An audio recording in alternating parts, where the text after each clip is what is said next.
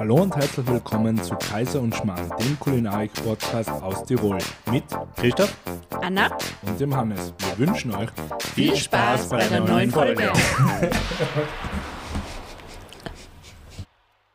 Ja, grüß euch. Ähm, wir sind heute im Herrenhaus ähm, und dürfen heute ein bisschen was über die Käsekunst, Käsekultur, ähm, ja, über Eier eine Leidenschaft erfragen.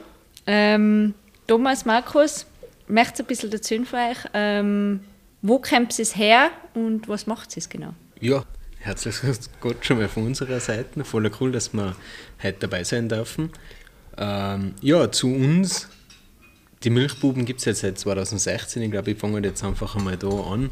Ähm, damals haben wir uns wir zwei, also der Thomas und ich, zusammen da und gesagt, wir gründen unsere eigene kleine Kasserei und probieren irgendwie die, die Landwirtschaft oder den, eben den landwirtschaftlichen Betrieb, den wir daheim haben, ähm, möglichst gut in die Zukunft zu bringen. Und da hat sich dann irgendwann die Geschichte ergeben, dass wir das probieren, eben äh, nicht ganz klassisch äh, mit Milchviehhaltung und dem Üblichen, was man so in Tirol betreibt, sondern dass wir irgendwas anderes und Neues machen probieren und aus dem aus sind dann eigentlich mehr oder weniger die Milchbaum entstanden. Genau. Ja, so ist es eigentlich gewesen. Ähm, irgendwann ist der Markus dahergekommen und hat gesagt, er hätte gern den Hof übernehmen und das Ganze aber nur mit mir gemeinsam machen. Und da war es halt so, dass ich eigentlich Tischler gelernt habe und zehn Jahre schon tätig war als Tischler.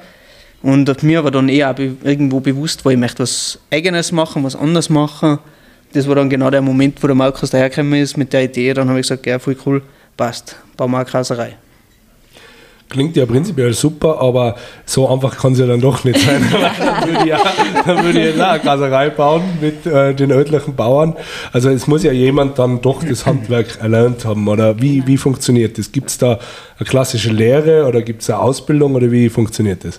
Es wird ja quasi Quereinsteiger in, in, in Käse, ich schon. Käse machen, oder? Ich schon, der Markus nicht. Mhm. Also der Markus hat es von der Pike auf gelernt und dann auch einen Master gemacht und hat quasi das ganze Know-how mitgebracht, was braucht, damit man auch wirklich Käse an Umlauf bringen darf. Vor allem auch im Lebensmitteleinzelhandel ist ja nicht ganz so easy, dass du mhm. da wirklich ähm, so viele Leute dann mit Käse bedienst und solche Hand und Fuß haben. Mhm. Genau. Genau, also zu dem, da muss man echt früher anfangen. ja, bitte, sei so gut. ähm, wir sind eigentlich in Hopfgarten auf dem Benningberg aufgewachsen, ähm, auf dem Bauernhof, haben eigentlich ähm, zwei ältere Schwestern noch. Ich bin der Jüngste, dann in der Thomas und dann zwei ältere mhm. ähm, Schwestern.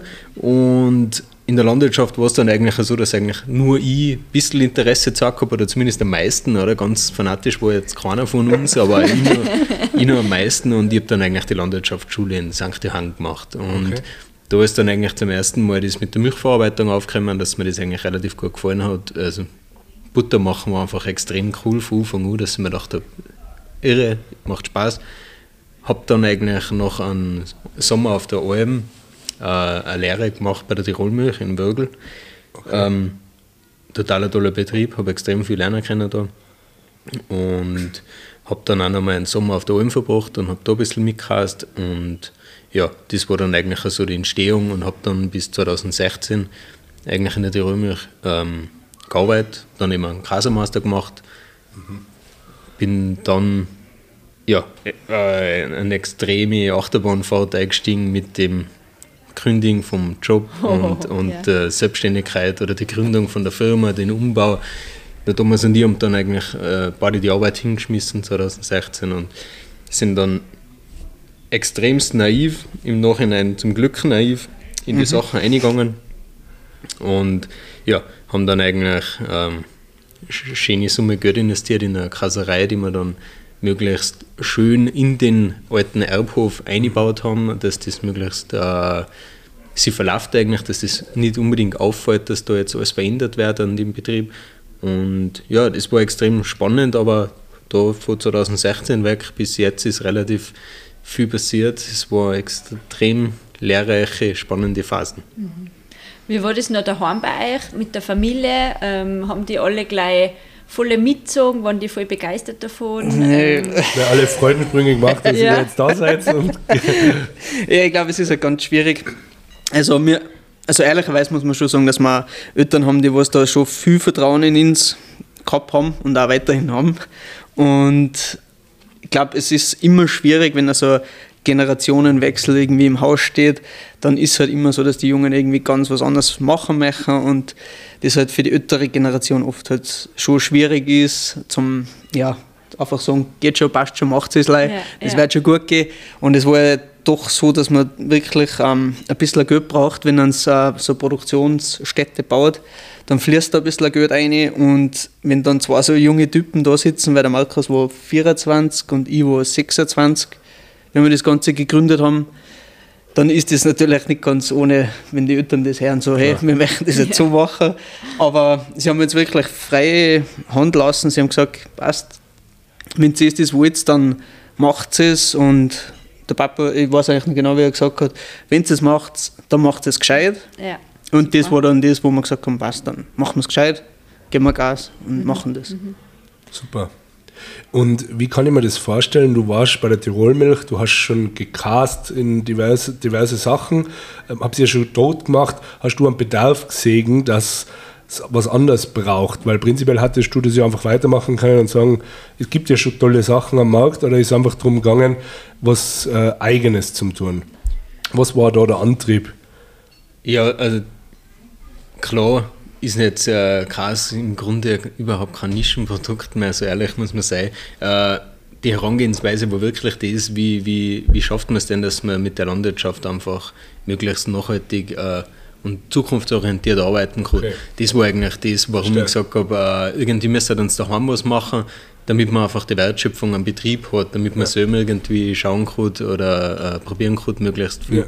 Ähm, von, von der ganzen Wertschöpfungskette am Betrieb zu lassen. Und da war dann eigentlich schon immer natürlich die Überlegung da, ähm, was für Produkte das man macht.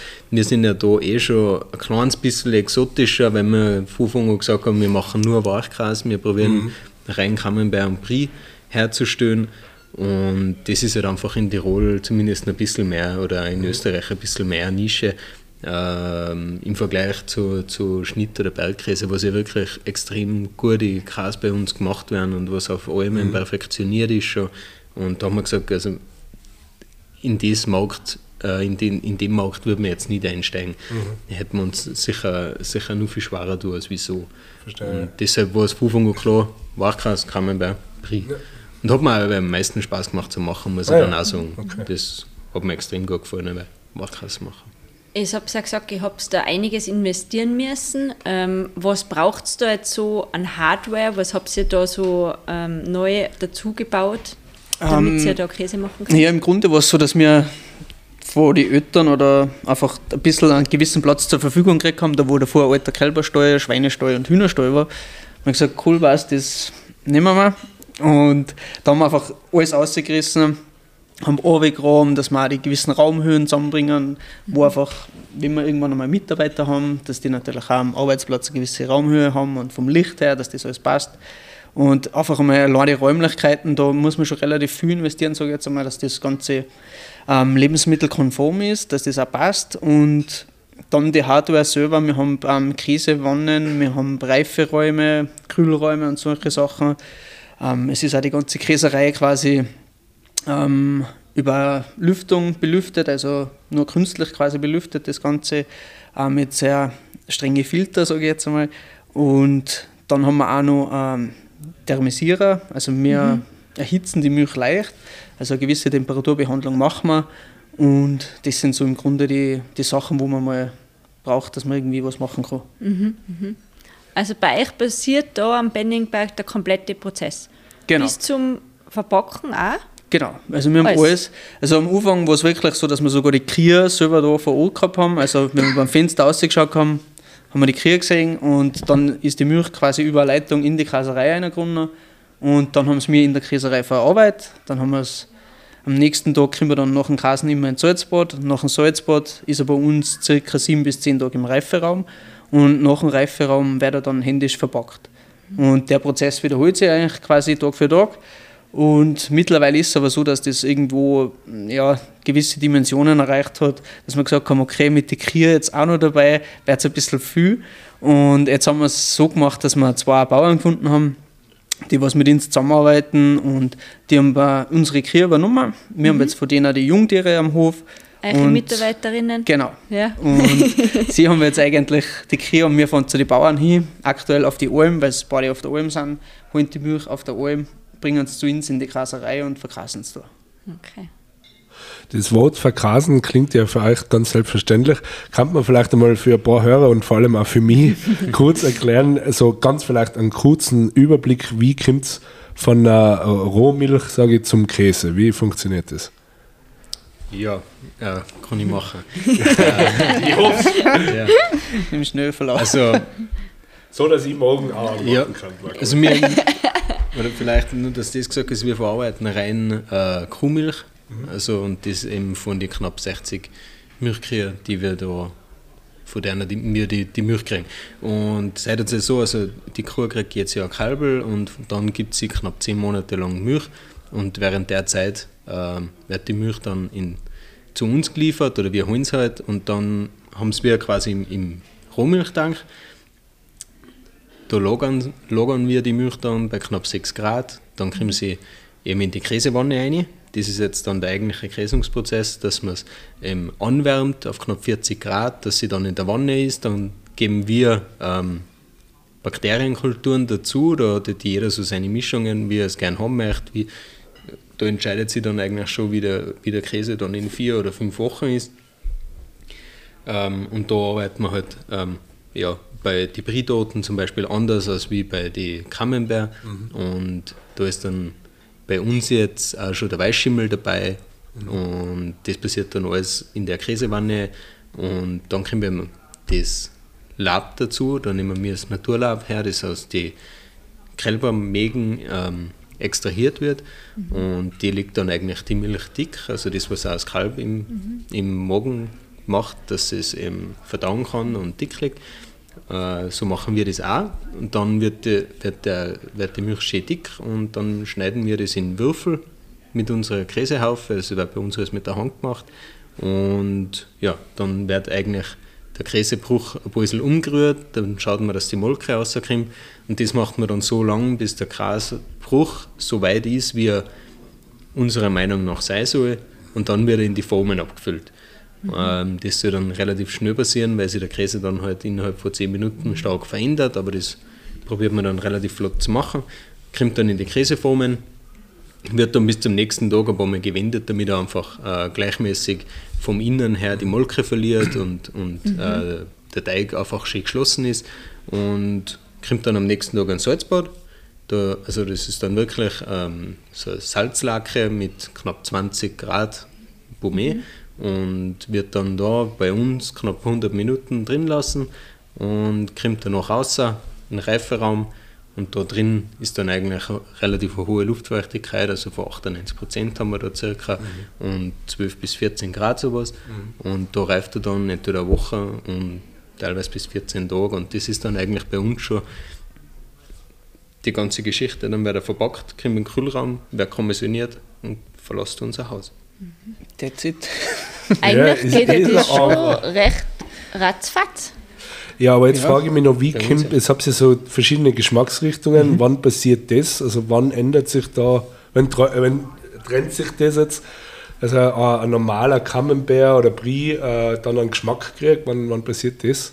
Ähm, beim größten Teil von unseren verschiedenen Käsen, sage ich jetzt einmal, passiert schon wirklich in der Käsewanne, also unter dem mhm. Käseprozess geben, geben wir dann schon die verschiedenen Zutaten dazu. Mhm.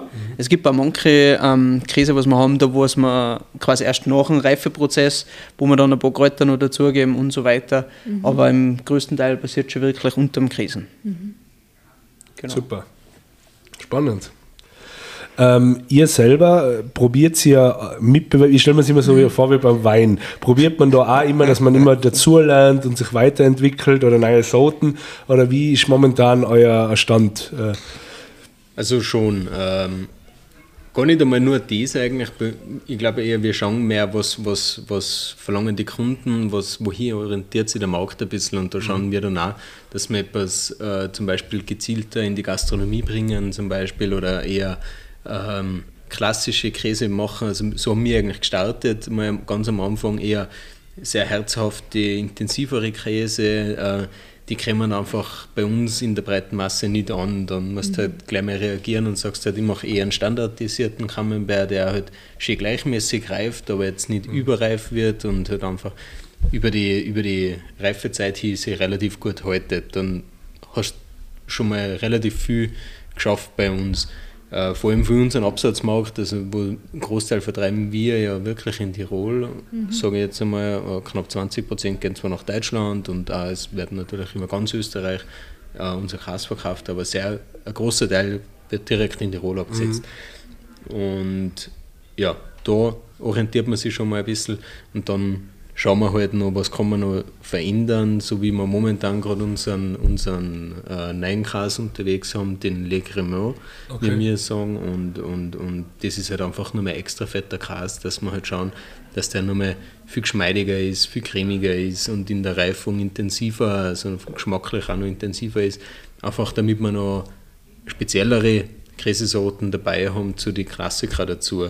Und da würde ich jetzt einmal sagen, ähm, orientieren wir uns jetzt am meisten daran, aber natürlich kosten wir uns das ganze viel. Jahr ja, ja, unglaublich viel Gras. Also man isst wirklich täglich viel Gras. Ja, okay. Also man, es passiert schon auch, dass man sich mal vom eigenen Gras voll an isst, dass man auch teilweise gar nicht mehr sehen kann. Ja, ich weiß nicht, ob das am Winter auch passieren kann, aber also bei uns, bei uns ist so. Und ja, man probiert aber auch voll viel anderen Gras. Einfach ja. generell, weil man halt einfach interessiert ist und schaut, was machen andere, was gibt es auch in anderen Ländern und was, was ist da so los. Und da probieren wir beide schon extrem viel, weil man einfach auch neugierig ist. Also wir frühstücken eigentlich äh, mit der Belegschaft zusammen in der Früh. Okay. Das ist eigentlich schon mal sehr gemütlich bei uns und da haben wir eigentlich äh, vom bis immer nur die feinsten Sachen auf dem Tisch, würde ich mal sagen. Mhm. Und da lassen wir uns eigentlich aber nichts angehen und da kann man halt nochmal viel durchprobieren und schaut halt einmal, wäre das was für uns oder nicht. Ja, da, da testen wir uns eigentlich sehr gern durch. Und Gras ist bei uns wirklich äh, extrem ja. viel, ja. äh, wenn man es auf den Tisch kriegt. ähm, wie ist das so, wenn die Kühe, die sind ja im Sommer oft auf der Wiesen und essen das frische Gras und im Winter kriegen sie jetzt nicht das frische Gras. Verändert sich dadurch auch irgendwie der Geschmack von der Milch? Merkt man das im Käse oder in der Produktion? Durchaus. Ja? Also die Probleme haben wir eigentlich die ganze Zeit.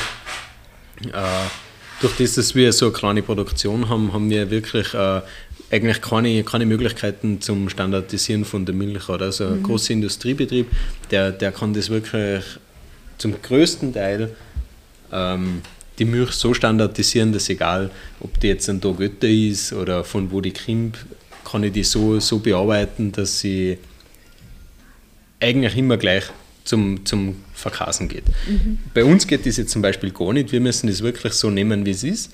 Das heißt, wir haben im Sommer ganz andere Gegebenheiten als wie im Winter, wenn nur das Heu verfüttert wird.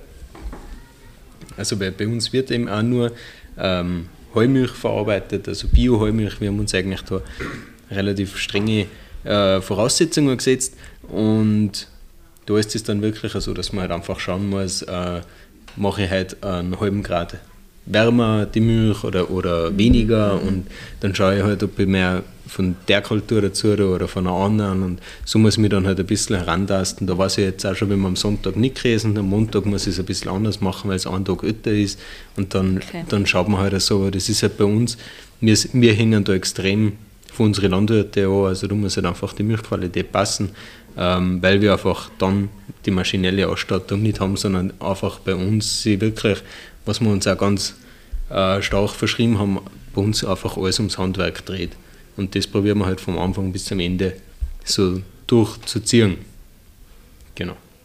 Ja, das ist auch das Schöne, oder? Bei dem ganzen Prozess ja. dabei sein und eben zuerst von dem flüssigen Produkt dann nachher was Haptisches in der Hand zu haben und das dann. Genau, das ist eben echt das, wenn du nachher auch noch die Bauern halt einfach gut kennst und weißt, ja. also es, es profitieren beide ähm, Seiten davon und man macht das eigentlich einfach gemeinsam, man schaut, dass das gemeinsam einfach erfolgreich ist und das ist halt dann das Tolle, wenn es dem was bei den Bauern passt es mit den Kühen und dann kommt die Milch zu uns und wir können was Cooles draus machen, was die Leute dann auch noch schmeckt, weil das ist natürlich auch noch ausschlaggebend und das macht das Ganze einfach extrem cool und spannend. Mhm.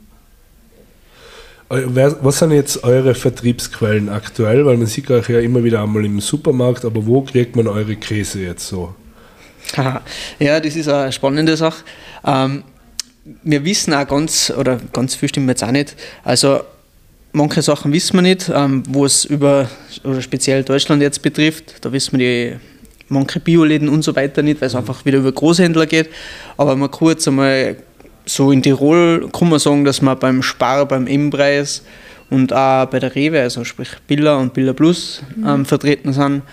Und wir sind auch natürlich bei den Gastro-Großhändlern, Neurauter Frisch, Sinnesberger Riedhaut, die was man so kennt. Die Erlebnissennerei Zillertal macht ganz viel im Zillertal ähm, für die Gastro. Und österreichweit sind wir dann auch noch stark bei ganz vielen anderen Käsereien, Feinkostläden, in Wien sind es dann wieder ein paar Geschichten, da wo wir am Märkten sind. Dann sind wir auch bei Interspar, die halt ganz gut gelingen sind, zum Beispiel in Wien. Solche Sachen. Und mit dem, was wir eigentlich auch gestartet haben oder viel drauf gesetzt haben, eigentlich auch, waren einfach die Bioläden, dass wir halt da ganz gut drin sind. Und da wir uns aber in Österreich ein bisschen schwerer, da ich jetzt einmal sagen, da sind wir in Deutschland wesentlich besser aufgestellt. Da geht es einfach irgendwie mit den Strukturen her, da haben wir uns da leichter, keine Ahnung warum, mhm. aber da haben wir ein paar Großhändler, die was richtig viel Bioläden beliefern in Deutschland. Und ja, man sieht es aber auch bei uns auf der Homepage, ähm, zum Teil, sage ich jetzt einmal, wo wir überall drin sind, haben wir lange schon ja. mehr aktualisiert und wir kriegen, wir kriegen auch leider sehr schwer die, die ganzen Daten, ähm, weil es natürlich mit dem Datenschutz auch nicht ganz so einfach ist, dass wir von unseren Partnern dann wieder die ähm, Adressen kriegen. Ja. Genau. Ja, aber dann kann man nur äh, gratulieren, was jetzt eigentlich passiert ist seit 2016, wenn ja, ich das Wahnsinn. als Außenstehender so her. Äh, es wird ja nicht ganz so einfach sein, dass ich sage, ich mache jetzt Kas und äh, ich bin jetzt beim M-Preis und beim Spar und bei der Rewe überall vertreten. Das ist ja ein langer Weg, nehme ich mal an.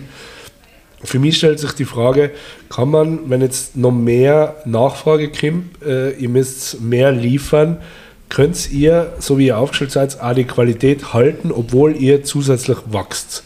Weil das ist für mich immer so die Frage, das ist ja oft ein bisschen ein Zwiespalt, also große Produktion und Qualität halten. Ja. Ja, also kann ich sagen, schaffen wir definitiv. Also wir sind ja wirklich extrem kleiner Betrieb. Man muss sich die, die, die, die, die Größenordnung ein bisschen vorstellen. Das, was wir eigentlich im ganzen Jahr machen, passiert jetzt in einer Tirolmilch zum Beispiel an einem Vormittag. Also das, für das brauchen wir das ganze Jahr. Wahnsinn. Also das ist schon, wir sind ein sehr, sehr kleiner Betrieb und wenn wir, wenn wir von Wachsen reden, dann ist das mal ein neuer Händler oder so oder, oder wir, wir schaffen halt äh, von oder an dem, was wir arbeiten, ist einfach das Kontinuierliche, dass wir, dass wir schauen, dass wir in der Zwischensaison ein bisschen stärker noch sind, weil die Hauptsaisonen sind ohnehin extrem bei uns, weil mhm. wir das einfach auch durch den Einzelhandel merken, wenn halt einfach viele Urlauber bei uns sind, die gehen halt einfach auch gerne einkaufen und die, die lassen sich halt nichts abgeben bei uns. Und dann mhm. kaufen sie genauso unseren Gras mit, wie auch in der Gastronomie oder Hotellerie einfach viel mehr benötigt wird. Und durch das haben wir in der äh, Sommer- wie Wintersaison extrem viel Arbeit mhm. und äh, verarbeiten da halt einfach mehr. Aber die Spitze, die haben wir von Anfang an gehabt. Okay. Mhm. Also da sind wir dann schon im zweiten, dritten Jahr eigentlich auf einem extrem hohen Niveau gewesen. Aktuell sind wir halt äh, dabei, dass wir mit den Bridoten ein bisschen mehr machen. Und das ist aber bei uns das Feine, weil wir, wir produzieren mindestens jeden Tag eigentlich unsere Wanne voll Camembert. Das heißt, da, da gibt es dann 800 Stück Camembert. Ja. Ähm, dann machen wir parallel noch, und da arbeiten wir jetzt gerade daran, dass wir das einfach jeden Tag zusammenbringen, dass wir einfach noch unsere zwei Briefwannen auffüllen können. Okay. Das ist eigentlich das Einzige, was sich bei uns jetzt noch vom Wachstum her ein bisschen auswirkt, aber das sind äh, extrem kleine Mengen. Überschaubare ja, Mengen, ja. genau. Es klingt also, halt also extrem, wenn voll, man diese voll, Ketten voll. hört. Ja, ja, dann macht man gleich gefühlt bei Einfahren die Sattelschlepper vorzeigen. Ja. also, es, es, es, klingt wirklich so extrem, aber es ist, es ist schon noch harmonisch, sage ich jetzt einmal. Es ist aber auch tatsächlich so, dass die Frage immer wieder mal da ist, okay, wie viel, wo setzen wir unser Limit eigentlich? Ja. Und jetzt war es tatsächlich einmal so, dass wir gesagt haben, okay, wenn wir das erreichen, dann machen wir auch nicht mehr mehr. Und es ist natürlich die Qualität immer so ein Thema, da, an der feilscht man, glaube ich, echt jeden Tag und sagen, hey, da ist jetzt wieder so und so gewesen, da und so und so, jetzt kommt man da vielleicht noch mal ein bisschen was probieren. Und das ist jetzt echt das, wo wir einfach auch gesagt haben, wir möchten da jetzt wirklich auch wieder vermehrt drauf schauen und wie du sagst, nicht Vollgas über die Menge gehen und Vollgas wachsen. Es wird sicher einfach jetzt irgendwo so ein Niveau erreichen, wo man dann einmal ansteht. Und da haben wir jetzt schon gesagt, da war es einfach extrem cool, wenn wir die besten Gras auch noch draus machen, dann passt es. Und jetzt eben, wie der Markus gesagt hat, mit dem Cremant möchten wir jetzt einfach nochmal ein bisschen die Nische bespielen, dass man einfach auch nochmal ein bisschen ähm, charakterstärkere Käse hat. Und das ist jetzt eher das, dass man da schaut, dass man da auch voll gut wird und quasi die Leute auch noch ein bisschen erreicht. Aber über die Mengen werden es mir, glaube ich, nie machen. Und es wird immer überschaubar bleiben, von den Räumlichkeiten her auch. Ähm, aktuell sind es circa, ja, bei den 125, 130 Quadratmeter, was uns zur Verfügung stehen. Wir hätten zwar noch Platz zum Anbauen, aber ob wir das machen, wissen wir nicht. Weil es Da halt, reden wir in fünf Jahren Ja, nochmal. ja. wenn, Ja. wenn da die Hallen da oben stehen am Berg. Dafür steigert die Begehrlichkeit. Ja. Ja. Nein, ich, ich bin ja totaler da- Fan von langsam wachsen Genau. Ja. und, und gewisse Größe einhalten. absolut. Ja. Wie ist das generell so im, im Käsebusiness? Seid ihr auch auf Messen und so unterwegs? Gibt es da Trends? Wo entwickelt sich das so hin? Puh, ja, wir sind relativ viel unterwegs, da ich sogar sagen. Ähm, es ist irgendwie gefühlt jetzt Wochenende und jeden Abend irgendwas. Das fühlt sich halt so. Aber naja, ganz so extrem ist es auch nicht. Wir sind schon unterwegs, wir fahren viel auf Messen auch, wir schauen uns auch viel an. Man tauscht ja ganz viel mit, mit ähm, anderen Käsereien aus. Man kriegt, ja, gewisse Sachen kriegt man schon mit. Ähm, ich glaube aber, im Großen und Ganzen ist das ein, ein langsam entwickelnder Markt, sage ich jetzt einmal. Der Käse selber, ähm, Lebensmittel selber natürlich nicht, die entwickeln sich extrem schnell, aber beim Käse bleibt aktuell quasi schon alles beim Alten. Es kommt natürlich so Sachen wie Vega- veganer Käse und so weiter, kommt alles dazu. Und bei uns, aber ich sage jetzt mal, das traditionelle Käsehandwerk, das ist recht langsam. Also da Ja. ist der, ich glaube, so Mitteleuropa ist da sehr, sehr traditionsbewusst und, und das verändert sich sehr langsam. Ich meine, natürlich hat man einfach die Grundabdeckung mit Gouda oder, oder einfache Käse, die ganz wichtig ist, aber im Großen und Ganzen ähm, bei uns, glaube ich, verändert sie oder wird sich das auch künftig nicht extrem verändern, solange es irgendwie leistbar ist oder bleibt für die, für die Konsumentinnen, dann wird das überhaupt, glaube ich, jetzt nicht große Veränderungen immer. Ist ein gutes Stichwort, der Preis. Äh, Käse ist relativ teuer, muss man einfach so sagen, für viele Leute. Äh, ist ja schwer leistbar. Was macht ein Käse generell so teuer? Ist es das Handwerk? Oder wie kann ich mir das vorstellen? Naja, ich glaube, es, es ist immer schwierig zu argumentieren. Man muss, glaube ich, immer ins Verhältnis setzen. Was ist So- teuer? Natürlich. Genau, Ja, ja. das Das ist glaube ich, schon mal das. Es ist echt schwer, weil, also Aber wenn man es nur. Ihr wisst schon, was ich meine, Ja, wenn ich das so sage. dass Im. Volksmund sagt man halt, Ja. boah, der Käse ist so teuer, war Ja. aber immer schon relativ teuer, aber ich rede jetzt eher vom Volksmund. Ich, ihr habt sicher da eine andere Sicht auf die Dinge. gell? also ich darf sagen, der Rohstoff ist nicht zwingend, weil der Bauer, glaube ich, kriegt ehrlicherweise immer zu wenig. Wir versuchen schon, dass wir das langfristig auch da ändern, dass wir das besser machen können. Und es ist sonst, glaube ich, eher einfach, wie es halt bei uns ist, wenn du Lebensmittel in Umlauf bringen möchtest, dann ist einfach so extrem viel erforderlich. Da muss man schon sagen, dass das vielleicht ein bisschen sogar ja, Überhand nimmt, teilweise, wenn ich mir denke, ah, schon wieder ein Kontrolleur im Haus, ah, schon wieder, okay, schon wieder. Und das teilweise einfach schon im Monatstakt passiert, dass du irgendwelche Behörden im Haus hast. Ähm, es hat alles bis zu einem gewissen Grad sicher seine Wichtigkeit und Richtigkeit, dass das Ganze ja wirklich streng anläuft, aber ich glaube, es sind da so viele Prozesse im Hintergrund, die was man erfüllen muss und die auch erforderlich sind, ähm, bis der Käse wirklich im Regal liegt. Und ich glaube, das sind einfach die Strukturen, was wir haben, die sind, glaube ich, da so zerrend, dass da schon so viel im Preis bis, mit einfließt. Das, glaube ich, macht extrem viel aus. Schon, ja. Wobei trotzdem der Rohstoff eine riesige Stellschraube ist, neben Personal. Oder? Also Für einen Handwerksbetrieb ist natürlich immer das Personal sehr, äh, sehr ausschlaggebend. Ja. Äh, in der Industrie sind wir halt äh, bei, bei, bei Energiekosten natürlich, Mhm. was halt brutal auf den, auf den Verkaufspreis einwirken. Mhm. Äh, da tun wir uns sicher schwer. Wir sind eine relativ energieintensive Branche, da ich mal sagen. Also auch die Großen, wir kleinen jetzt relativ wenig, weil wir halt einfach nur unsere Hackschnitzelanlage haben und die muss jetzt nicht extrem viel leisten für das, was wir produzieren. Aber der Rohstoff, ja, wenn, man, wenn man sich jetzt anschaut, bei, bei den Landwirten von, von, äh, von der Heuernte bis, bis zu, zum Liter Milch, was er an uns liefern kann, ist es natürlich schon extrem viel Arbeit. Wenn man dann auch noch sieht, dass das bei so vielen Landwirten alle im Nebenerwerb läuft, finde ich ihn krass sogar nach wie vor zu billig. Das ist halt immer, äh, ja, auf die Seite des Betrachters drauf an. Ähm, sehr gern da ich da wirklich mehr ja, so Nebenerla- Nebenerwerbslandwirte noch viel mehr zahlen, damit sie halt einfach sich für einen Job entscheiden können und nicht für zwei. Das muss man in Tirol wirklich sagen, dass da brutal viel äh, das als Hobby nebenzu betreiben, aber total viel für, für Lebensmittelversorgungssicherheit äh, leisten. Ähm, wird von überhaupt niemandem so gesehen, eigentlich, außer die, die halt in der Branche ein bisschen umtriebig sind und das eigentlich wirklich so wahrnehmen. Von dem her würde ich jetzt sagen, ja, ich finde ihn immer noch zu billig, aber ja, man probiert halt. du Klingt also? hart. Ja. Klingt hart. Sehr klar. Für mich als, ich habe es ja euch ja schon heute erzählt, äh, was viele nicht wissen, ich bin eine absolute Käse-Laie, absolute Laie, ich kenne mich null aus. Ich esse gern Käse mittlerweile. Jetzt kannst du mir vielleicht noch kurz erklären, eure Hauptsorten, wie würde man die so beschreiben? Wie unterscheiden sich die? Ein Camembert von einem Brie, das sind ja doch relativ, für mich jetzt, ähnliche Käse von der Struktur her und so.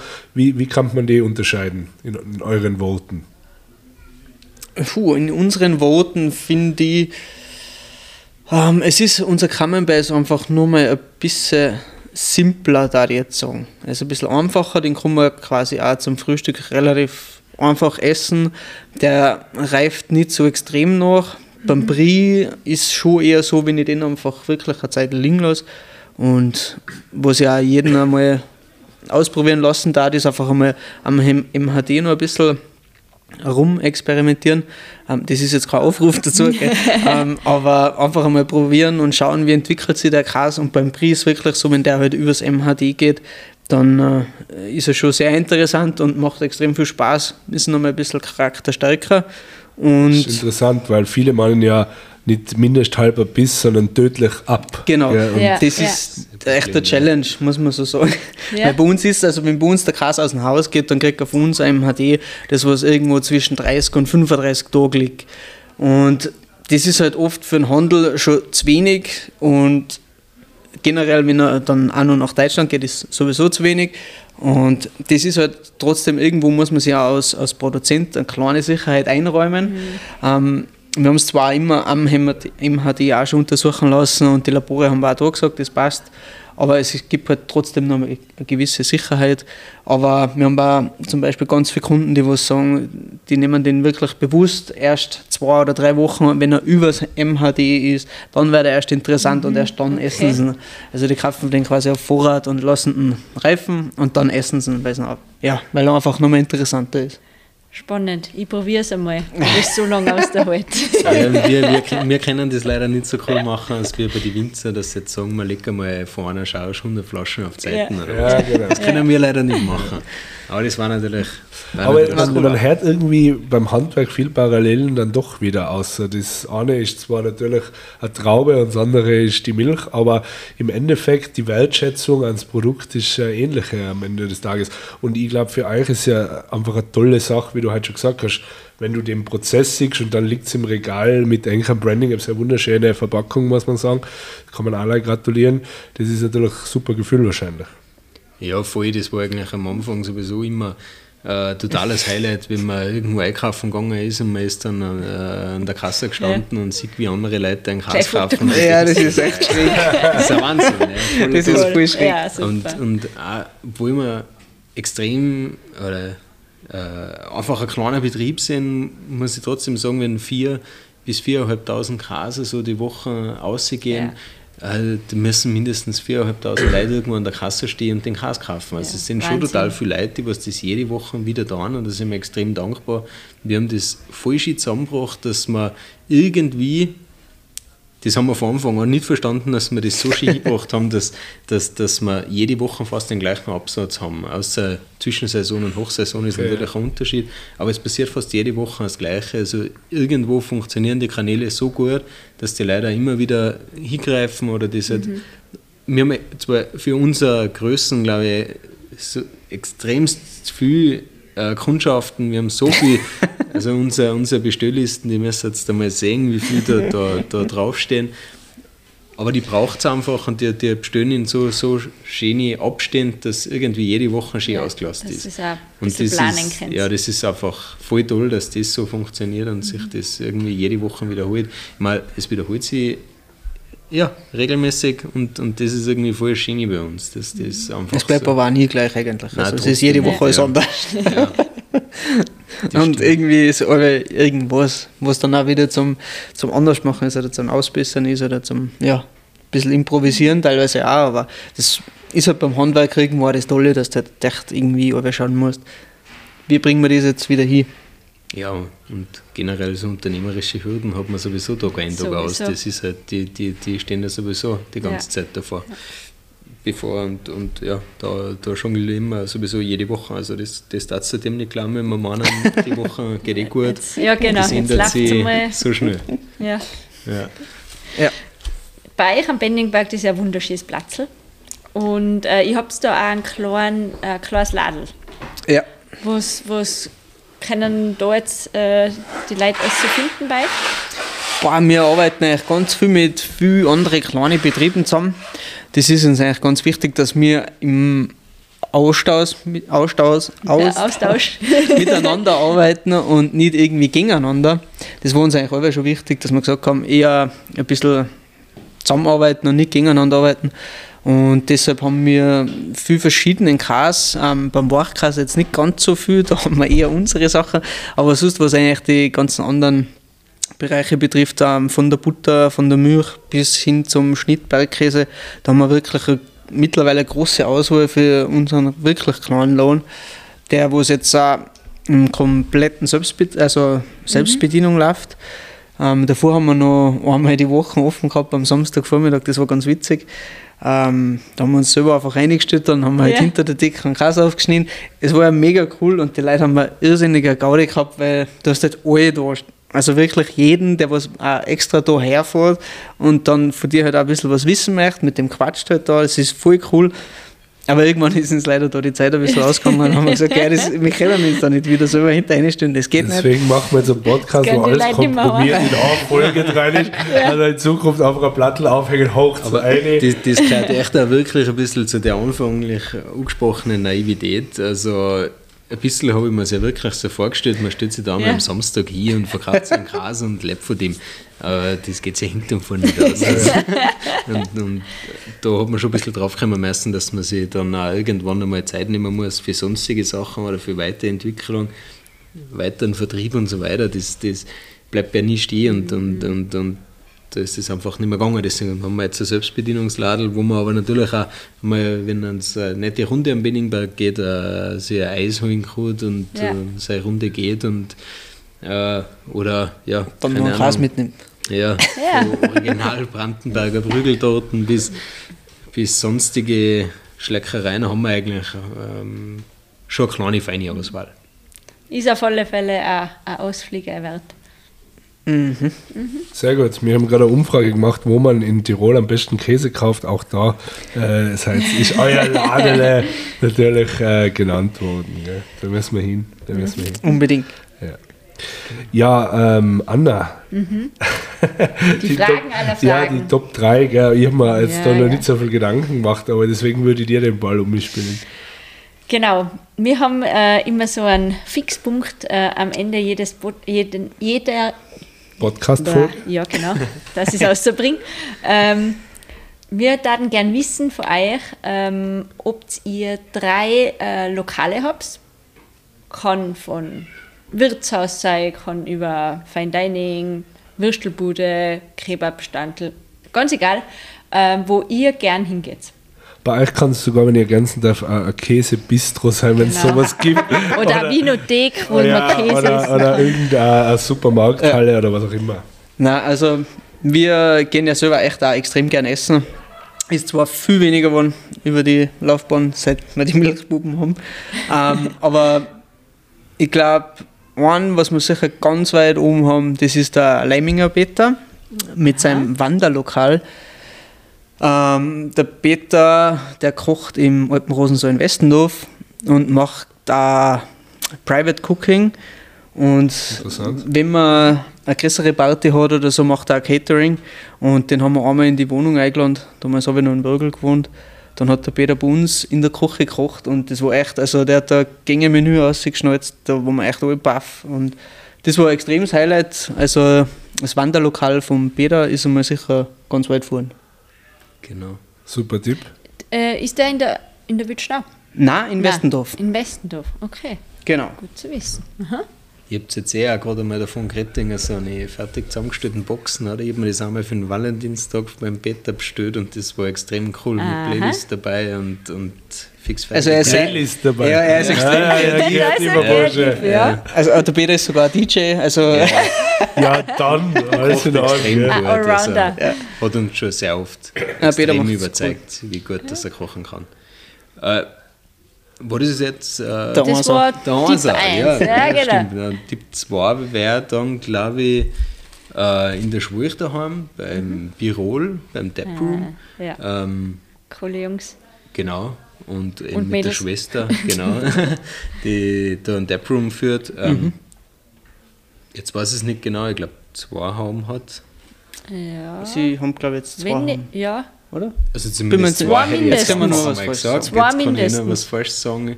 Findet man schon aus. Ja, ja, jeder selber nachschauen. Ähm, auf alle Fälle ja, Platz äh, oder, oder Nummer zwei definitiv extrem tolles Lokal, super tolle verschiedene Speisen, immer wieder Ja. Coole, Biere dazu. Tolle Biere dazu. Kann man nur unterstützen, Mhm. auf alle Fälle. Absolut. Und dann hätte ich noch die, da war ich gerade letzte Woche wieder ähm, äh, in Eps beim Unterwirt oder besser gesagt bei den Unterwirtinnen. Ja, braucht man nicht viel dazu sagen, ist einfach extrem gut. Also, das ist ein Wahnsinn. Äh, vor allem auch der Gastgarten, da kann man super gemütlich außen sitzen und sich dem Gängemenü hingeben. Ähm, coole Location und die, die Damen machen das extrem cool. Also ich war echt auch baff, was wir, was wir da ähm, serviert gekriegt haben. Ähm, wir waren zwar mit der Kleinen da, das war ein bisschen umständlicher, aber es ist trotzdem irgendwie gegangen und es war echt, es war mega gut. Genau, Super. Vielen Dank. Super Tolle. Top 3. Unterland Edition. Unterland. Unterland. Die Ah, ich habe gerade schnell nachgeschaut. ja. ja. Ja, geil. Das heißt jetzt und zwar theoretisch kann man Top 6 auch machen. Wir können die Regeln brechen für euch, null Problem. Na Ah, ich bitte, für Tipps schnell- ja, für Tipps Schnell ja dabei. nachgeschaut, das Birol hat eine Haube, aber finde ich Wir fast haben zu jetzt Unrecht, weil die haben ja, wir haben ja nicht so schnell zwei Ja, wir verpasst. geben halt. Äh, Die Unterwirtinnen haben zwei, das ja. weiß ich. Ja. Nein, ich glaube, wenn, man- wenn, wenn ich wirklich noch was nennen Ja, darf, geil, dann ja. auf Ja, sowieso. Eben ist ja auch schon dem gefallen, dass man ein bisschen schaut, ob jetzt äh, kinderfreundlich oder nicht. Und, Ja. ähm, da ich jetzt, äh, was noch nicht lange offen hat, einen Lacknerhof äh, in, der, in der Innschleifen nennen, was wirklich für Mhm. Kinder total lässig ist. Ähm, Da bin ich ah, jetzt mal mit dem Radl vorbeigefahren. ja, Ja, genau. genau. Fast mit dem Radl Super. vorbei. Ja. Kann man durchaus mal zubeschießen. Gibt einen Indoor. Gibt einen Indoor-Spielplatz und Outdoor. Also sehr, sehr lässig für Familien. Ähm, oder auch das Gröbers in Angerberg, wo man Mhm. Ah, viel ja. Platz hat. Aber ich Ja, glaube, ist eh schon mal gefallen. Ja, ja, Genau.